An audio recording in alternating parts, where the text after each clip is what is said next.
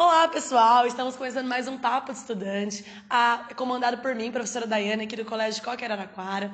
E hoje o nosso papo ele é com um professor que ama tanto o que faz, que ele se veste, ele vem, ele fala de guerra, ele fala de não sei o quê, é, fala do Getúlio Vargas, fala do 9 de julho, participa em Jaú todo 9 de julho da passeada do 32, é, tá solteiro, faz uns 15 anos pra mais. Mulherada, não desistam dele, que ele é uma pessoa gente boa, tá? Só que ele é difícil, assim, de se relacionar, porque ele só fala disso automaticamente. O nosso professor Marquinhos. Uma salva de palmas pra ele, pessoal. O homem, a gente, sabe tudo, tudo, tudo, tudo, tudo de história e veio aqui tirar todas as suas dúvidas para a primeira fase da FUBEST e segunda fase também. Então, caneta na mão e coque no coração, que esse gênio vai dar dicas para você arrasar. E aí, Marquinhos, tudo bem? Tudo, tudo, tudo, tudo bem. Obrigado pela apresentação. Muito obrigado pelo entusiasmo da apresentação. Da parte que eu tô solteira, você viu que eu dei uma engajada, então, quem né? Quem te falou que eu tô solteiro? A vida, as redes sociais. Eu pesquiso sobre você, Marcos. Yeah. Existe uma ferramenta ótima, Google. Hum, vocês não sabem de nada. Ah, então ele tá escondendo o jogo. Gente, é tudo mentira, tá? Ele fica vendendo essa ideia, mas só as mulheradas não ficam no pé dele. Marquinhos, conta um pouco de você, da sua trajetória, do coque, quanto tempo você dá aula de história, se você só dá aula disso. Não, eu dou aula de química também. Eu dou aula de. É a química humana que você dá aula, né? Gramática também, etc. Se você precisar de aula de português, eu tô. Então vai, Mar. Não, não tira emprego das pessoas, não, que já é muito bom em história, pelo amor de Deus. Mas então, não, imagina, querida.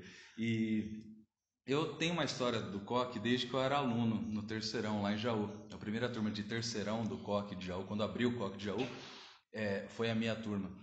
E no ano seguinte eu fui para a Unesp fazer história, por alguns problemas larguei, não gostei.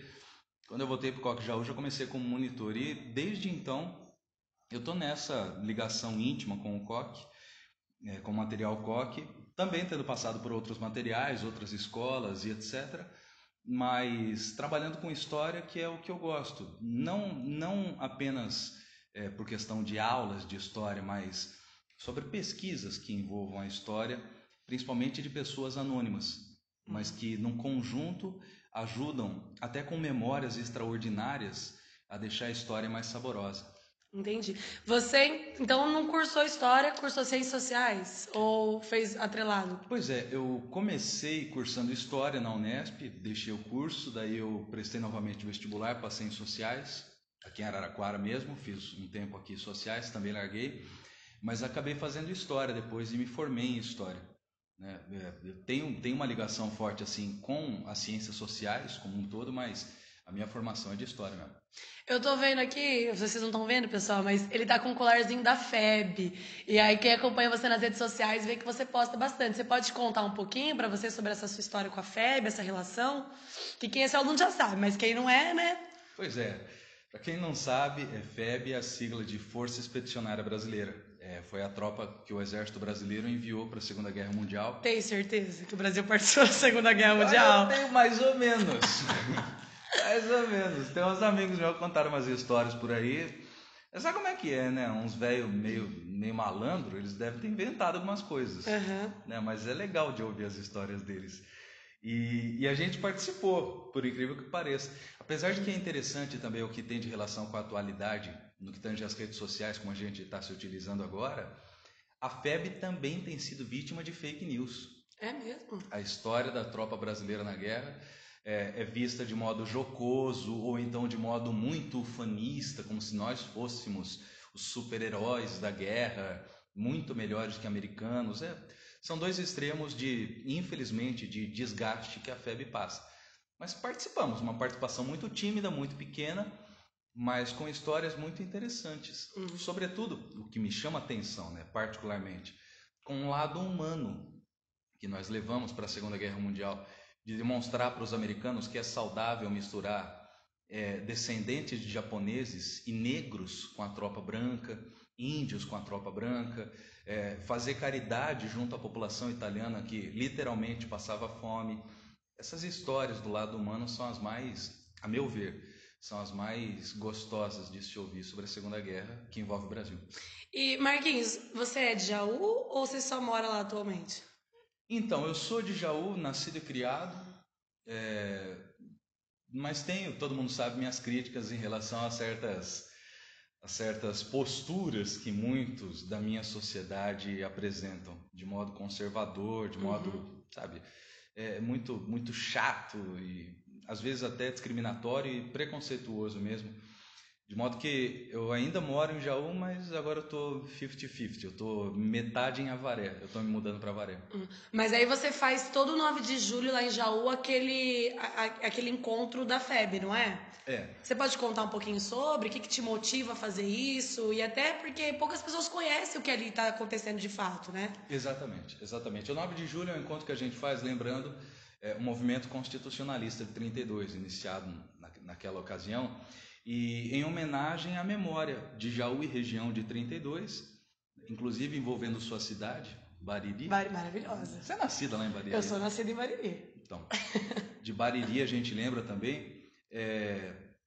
E no 9 de julho eu, eu reúno alunos e até professores que já colaboraram, alguns ainda colaboram, o Chicão e o Olavo, por exemplo, uhum. eles são filiados à Sociedade de Veteranos de 32, o MMDC, a gente faz essa, essa recordação todo ano de julho porque o tanto que houve de envolvimento social do mais amplo possível no movimento eh, para a derrubada da ditadura em 32 foi muito bonito. Né? Então, assim como a FEB, mais do que as lutas que envolvem combates, o lado social, o lado humano de envolvimento pela democracia foi muito legal no 9 de julho. A gente faz esse encontro todo ano e, como todo mundo sabe, eu tenho coleção de algumas peças, uhum. é, é, faço palestras por aí e claro é sempre um prazer bater papo sobre isso para quem para quem tiver afim. Eu já fui umas três vezes e eu percebo que nessas três vezes que eu fui está aumentando o número de pessoas, né? Acho que está chamando mais atenção agora. Aumentando consideravelmente, ainda mais com as crianças. Bacana. Nós, temos tido um projeto junto à Secretaria de Cultura, o diretor do Museu lá em Jaú faz palestra junto às crianças. Uhum. E os jovens, a meu ver, é, devem ser o principal alvo no trabalho com a história, né, no trato com a história, porque, não com menosprezo, mas muitos que são mais velhos têm uma certa formação e formatação de se analisar a história que muitas vezes é difícil trabalhar ao contrário. Né? Uhum. Né? Com o jovem é muito mais fácil uma uhum. abordagem é, que seja mais pautada em estudos atuais, né, de visões mais amplas sobre a história e a presença cada vez maior nas celebrações 9 de julho me trazem essa alegria pelo fato de, de, de se valorizar que cada um de nós ainda tem a capacidade de acreditar que é possível a participação cidadã. Não é demagogia, não é hipérbole pensar uhum. assim. Né? É manter a história viva, né? Exatamente. Manter a história viva é não necessariamente reproduzir, né? Sim. Literalmente reproduzir, mas reproduzir ideais de, de sonhos. Eu acho que falta muito isso na sociedade. Uhum. Falta hoje, é, é, talvez até utopias, né? não só metas, mas utopias mesmo. Né? Nós precisamos disso até para buscar é, novos líderes políticos que nos representem. E é interessante porque uma das perguntas que eu tinha proposto aqui para você é se, se estudar história é só ler livros didáticos. E aí a gente percebe que não, né, pela sua, sua fala, que é participar mesmo. E, e, e para o vestibular, o que, que você acha? Que, que é necessário fazer esse aprofundamento teórico? Como é que é a FUVEST cobra as questões de história dentro dessa participação? Que ela cobra uma história atual, então que a gente vivencia, mas como é que a gente pode ter certeza que aquilo vai ser cobrado ou não? Pois é, eu sempre recomendo que os três grandes vestibulares é, paulistas é, se podem pautar nas tendências de perguntas pelos últimos cinco anos do que foram, do que foram abordados, né? No caso de Unicamp, Unesp e Fuvest, é, são clássicos assim. Né? E, e, nesse sentido, é muito bacana o, o vestibular da Fuvest trazer história junto com literatura, por exemplo. Ah, bacana. Trazer história junto com geografia, trazer história junto com o que se poderia casar de é, é, sociologia. Né? Então, primeira fase, por exemplo, trazer história junto com música, história junto com trechos de obras literárias, né? história junto com é, é história da arte, né, com alegorias ou charges ou imagens das mais diversas, né? E eu acho que isso que é, enfim, o vestibular não é apenas você se pautar pelo conteúdo clássico que nós temos a, a ser estudado, aquele modo metódico, né? Não, nós temos que ampliar nossa visão buscando cada vez mais interpretação e interdisciplinaridade, porque isso não é só Enem. Uhum. Desde 2006, da primeira fase de 2006, o vestibular da FUVEST já vem mudando nesse sentido. Isso não é algo tão novo. Trazendo intertextualidade. Tá Exatamente, uhum. a intertextualidade pautada nesses dois pilares, a interpretação e a interdisciplinaridade. A Unesp muito mais. No ano passado nós vimos isso, esse ano também. Uhum. Mas a FUVEST também nesse sentido. E segunda fase também. Então, segunda fase da FUVEST é, é, é, e os grandes também, Unesp, Unicamp, paulistas, é, eles não pedem apenas um conteúdo, eles, eles pedem sim você tenha um conhecimento teórico, mas a partir de uma análise de imagem, uma análise de gráficos, uma análise de números, numa tabela, uma análise de texto, né? E junto a isso, pedir a interpretação a partir da visão de uma época ou de uma visão do que imediatamente se pode ter numa, numa interpretação na prova em si. Perfeito. Você consegue, é, não sei, chutar uma relação que esse ano possa aparecer? Por exemplo, você está falando isso, me veio uma questão de muitos anos atrás que envolveu cartas chilenas, uhum. é, que é era uma questão literária, de literatura, envolvendo o contexto de cartas chilenas com o contexto histórico de exploração do ouro ali de Minas Gerais. Hoje, o que, que você chutaria, vai, se você pode não chute, mas uma. Ah, para o aluno ficar atento. Sim. Uma relação. Bom, é, é, para a segunda fase. É, pode ser para a primeira, para a segunda fase, o que você achar melhor. É, para a primeira fase, eu pensaria Império, né, FUVEST, Império, sobre a migração, produção de café, porque a FUVEST também é uma prova regionalista. É? É menos do que Paraná, é menos do que Minas, é, Ceará também, com a Estadual do Ceará, mas é uma prova regionalista também. Então, se poderia pegar dos bandeirantes, também diz respeito à história de São Paulo, né? imigração e café, é óbvio, né? É, os clássicos de história com civilizações clássicas, Grécia e Roma todo ano aparece, escravidão todo ano aparece e tem que aparecer mesmo. Né? Uhum. Né? Agora, no que diz respeito à segunda fase, nós podemos ver que muitas vezes os vestibulares até se copiam.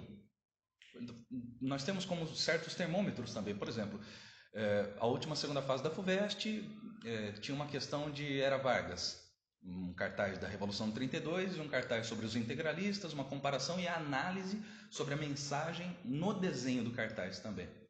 Isso seria uma tendência mais Unicamp, uhum. porque a Unicamp gosta mais de trabalhar Getúlio. A FUVEST é, trabalhou sobre a proclamação da República. Seria uma tendência para a Unesp desse ano como apareceu três anos atrás, vestibular de inverno 2016, uma interpretação do quadro A Pátria, que é sobre a República. Né? Então, é, a partir do que caiu em um outro vestibular, nos demais se pode inferir que vai aparecer. Aí, no ano seguinte, você disse? No ano seguinte. Perfeito. É, por exemplo, Marquinhos, o Enem esse ano foi uma. Não sei se foi uma surpresa para a história, mas eu fiquei meio surpresa. Não caiu nada de ditadura, né? Não. E aí você acha que, por exemplo, a FUVEST e a Unicamp, ela tem perfil de, por exemplo, vir a cobrar ditadura e como cobrar? O que cobrar? Acredito que sim. Acredito que sim. É, tanto, Nesp, tanto, tanto FUVEST quanto Unicamp, é, como, por exemplo, o porquê do golpe, 64, é, o milagre econômico, não na FUVEST, porque já apareceu um milagre econômico, aí pensando em Unicamp, segunda fase, uhum. que diz respeito à economia, e a Unicamp trabalharia isso. Né? É, propaganda, aí como a, a, propaganda era trabalhada, pode ser com uma música, pode ser com um, cartaz, os slogans famosos, né? Brasil ame ou deixe, ninguém mais segura esse país, este é um país que vai para frente, é, etc. E acho que principalmente para a segunda fase, na questão cultural, a produção cultural, que é riquíssima durante é, o regime militar e a própria ditadura depois do AI-5 tem uma riqueza muito grande no que tange as metáforas, as canções metafóricas. Né? Tipo do movimento Tropicália. A Tropicália também, nesse sentido. Né? Uhum. Então eu acho que isso é uma tendência a aparecer, envolvendo com o movimento estudantil, o, a contextualização que envolve o, o 1968, o famoso ano que não terminou. Então eu acho que numa segunda fase isso é uma grande tendência uhum. a aparecer. Né? E o Enem, como você começou abordando a questão, também foi uma surpresa. Foi para a história uma surpresa porque nós esperávamos muito mais conteúdo para o Enem. Nós esperávamos é, questões assim, é, mais pontuais até. Nos últimos mais ou menos 10 anos, o Enem tem sido assim. Né? É, de história do Brasil, rigorosamente, nós devemos falar que caíram apenas quatro questões. E, e por meio de interpretação era possível fazer. Quer dizer, sem ter muito conteúdo, era possível fazer. É por isso que eu achei que foi uma prova atípica, uma prova que, confesso, não me foi agradável, mas humildemente eu tenho que reconhecer também que foi uma prova que obedeceu ao caráter é, é, original do Enem. De 20 anos atrás o Enem surgir e falar que Enem era assim, era, era estudar. Enem não era, aliás, era, era ler, não era para estudar. Uhum. Ler e interpretar. É uma tentativa de colocar todo mundo para fazer basicamente a mesma prova, né? não, não, diferir muito da escola pública para particular. Exatamente, exatamente. E nesse sentido, uma prova que tenderia a ser mais humana, né? Uhum. respeitar aqueles que não necessariamente trazem muito conteúdo para encarar uma prova de vestibular, né? um concurso universitário. Né? Entendi. No, de maneira geral, as pessoas falam muito de datas que terminam né, em 9, hum. porque 2019 completaria aí. Na história, o que, que você acha que é importante dessas datas que terminam em 9 que podem vir a ser cobradas no vestibular? E são tendência mesmo. São tendência? Isso, isso segue, essa tendência continua. É, para as três, principalmente o Nesp e FUVEST, mas para as três. Uhum. E segunda fase, mais do que a primeira fase, por incrível que pareça. Então, dos finais 9, o que eu destacaria é, seria principalmente tendo em vista o século XX, tanto para a história do Brasil quanto para a história geral. É, pensando em história geral, que também vai envolver a história do Brasil, 1919, nós temos o Tratado de Versalhes, uhum. humilhando a Alemanha, culpando pela Primeira Guerra Mundial e impondo várias sanções. 29, a quebra da Bolsa de Nova York. Né? Daí depois a recuperação começa com o New Deal e etc é, 39 o início da Segunda Guerra Mundial, que de certo modo é uma reação a 19. É uma reação à humilhação alemã. Em 39, o início da Segunda Guerra Mundial. Em 49, pela força que foi a destruição da Alemanha na Segunda Guerra e a ocupação pelos aliados, em 49 a divisão oficial das Alemanhas. Em 49 nasceram oficialmente duas repúblicas alemãs. Uhum. A República Democrática da Alemanha, que era o bloco socialista, e a República Federal da Alemanha, que era o bloco capitalista. Né? E o símbolo maior dessa divisão foi o Muro de Berlim, construído em 61, derrubado em 89. Perfeito. Então, daí também mais uma tendência: o colapso do bloco capitalista, a queda do muro em 89. Também de 49, a Revolução Chinesa, que culminaria com a Revolução Cultural de Mao Tse-tung em 66. É, a Revolução Cubana, em 59, 10 anos depois, acabando com a emenda Platt, que fazia de Cuba um quintal é, de entretenimento dos americanos. É, em 69, o um endurecimento do regime, se tornando aí, temos que aceitar, mesmo aqueles que só falam com o termo regime militar, que desde dezembro de 68 passou a ser ditadura, uhum. com a instituição do ato número 5, o AI-5. Em 69 passou a ser mais prático, sobretudo com a eleição do Médici, né? colocação de Médici como presidente. Em 79, a lei da anistia, a lei da anistia, é bom lembrar da expressão de três palavras: foi ampla, geral e irrestrita. Ou seja, o perdão político ao final da, da ditadura, que se arrefecia com o choque do petróleo de 79, crise econômica, foi uma lei da anistia que perdoou tanto aqueles que foram contra o regime e, portanto, foram presos, exilados e etc., quanto aqueles que, em favor da ditadura, torturaram, perseguiram, mataram, etc. Estes também foram, foram perdoados com a lei da anistia. Então, uma questão muito interessante para a segunda fase. Né?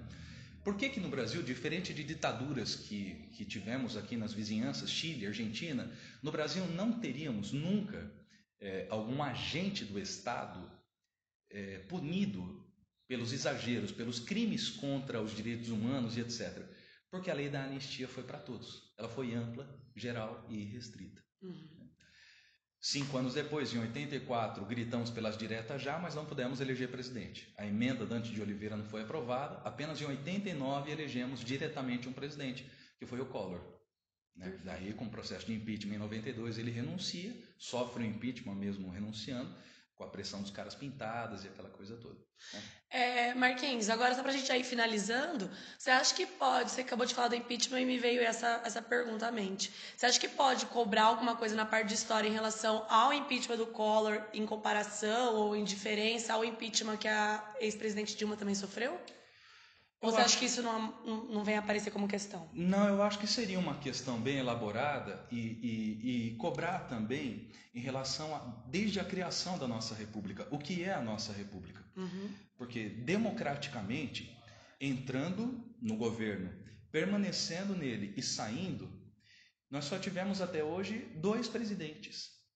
Democraticamente, na plena democracia, só dois, eleitos democraticamente mantendo-se no mandato ou nos mandatos democraticamente e saindo democraticamente, só dois. Que foi Fernando Henrique Cardoso e o Lula. Uhum. Só os dois. Né? É, é, no que diz respeito a Dilma, a presidente Dilma, é, ou presidenta, como ela prefere, né? a presidenta Dilma sofreu o processo de impeachment pela mesma razão do Collor, crise econômica. É a mesma razão, ainda que com argumentos de corrupção, etc. E tal, mas pelo básico, é crise econômica o que motivou o processo. E diferente do Collor, ela sofreu impeachment sendo presidente, ele renunciou. Ela não perdeu os direitos políticos numa manobra que houve do judiciário. Ele perdeu os direitos políticos. E depois ele acabou sendo absolvido, né? mas não vamos discutir sobre isso. Uhum. Agora, o que é a nossa república que neste ano celebra, né, agora da sexta-feira, 15 de novembro, 130 anos de sua criação. 130 anos.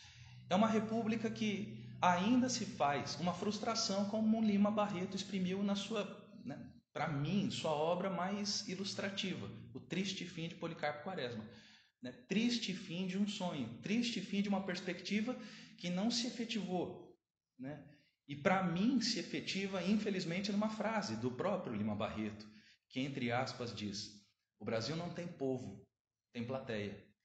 Então, 130 anos que nós temos de república, com inúmeras situações lamentáveis, inúmeros fatos lamentáveis, nada mais é do que a inércia de nosso povo. Falta com que nós nos levantemos, com que nós exijamos, com que nós fiscalizemos, com que nós abandonemos estereótipos, rótulos, com que nós reconheçamos os nossos erros e nos é, coloquemos como, como humildemente, como suscetíveis a mudanças, em reflexões necessárias Entendeu? É por isso que 32, a meu ver, é um momento tão interessante. Muitos ali que lutavam contra o Getúlio tinham aplaudido Getúlio em 30. Mas como Getúlio não estava cumprindo as promessas, se levantaram contra ele. E 13 anos depois, aí o que eu acho mais interessante, Getúlio foi eleito senador por São Paulo. Terminando uma ditadura, eleito senador. Como é que os paulistas, em grande massa, elegem um sujeito que está terminando uma ditadura, uma segunda ditadura, e contra os quais lutaram 13 anos antes? Mas reconhecendo. Getúlio cumpriu com as promessas, industrializou o Brasil, uhum. é, concedeu as leis trabalhistas, o, o, voto secreto, o voto feminino, etc. Então, nós devemos considerar que é, a participação cidadã é a única força capaz de construir uma democracia, cuja construção nunca vai ser concluída. A democracia é um exercício, é como a memória. A memória ela não, não é, não é um, um, um apanhado de coisas é, é, é, interessantes, um apanhado de anedotários interessantes, não é um, um acervo a ser guardado. A memória é um exercício. É no exercício da memória, repito, inclusive com os anônimos, que a gente vê o sabor da história. Perfeito. Marquinhos, então acho que você conseguiu abordar bastante coisa para os nossos estudantes. Deixa o encerramento para você. Caso você queira dar mais alguma dica ou falar alguma coisa, fica à vontade. A dica que eu dou para o pessoal, principalmente do vestibular, é que levem a prova com tranquilidade, com fé e com frieza, como eu digo sempre, é, na consciência de que todos terão algo de ansiedade, todos vão ter apreensão, todos vão passar por algum momento de maior tensão ou menor tensão, mas isso é comum, isso é normal. Não sentir isso é que não é normal, mas isso é comum. E independente do tempo que se passe, é, a cobrança maior dos sucessos vem de nós mesmos ao passar do tempo. Então, o que eu digo para eles, é, todos que nos acompanham, é que vocês tenham a consciência de que, enquanto vocês tiverem oportunidade de continuar tentando buscar a realização de um sonho através da construção de uma meta, continuem buscando essa realização, porque não existe substituto para a vitória. Não existe. Por mais por mais utópico que possa parecer, por mais é, romântico que possa parecer que eu fale isso, mas não existe substituto para a vitória. Existe sim uma diferença brutal e, e que pode parecer até boba e inexistente, mas é fato. A diferença entre gostar do que você faz e fazer o que você gosta. Uhum. Eu espero que aqueles que nos ouvem não façam é, uma vida do tipo gosto do que eu faço, mas sim faço o que eu gosto. Perfeito. Gente, esse foi mais um Papo de Estudante para vocês. É, fiquem ligados que os próximos professores convidados abordarão dicas específicas da área para você arrebentar tanto na primeira quanto na segunda fase. Estamos juntos nessa, porque na escola COC o ensino é top. Obrigada. Valeu.